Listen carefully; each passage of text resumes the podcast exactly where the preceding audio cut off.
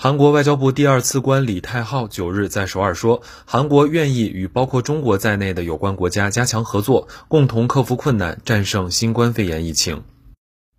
李泰浩在面向外国媒体的一个记者会上说，韩国总统文在寅在发表三一运动一百零一周年讲话时指出，韩国应与中国等邻近国家携手合作，共同应对非传统安全威胁因素。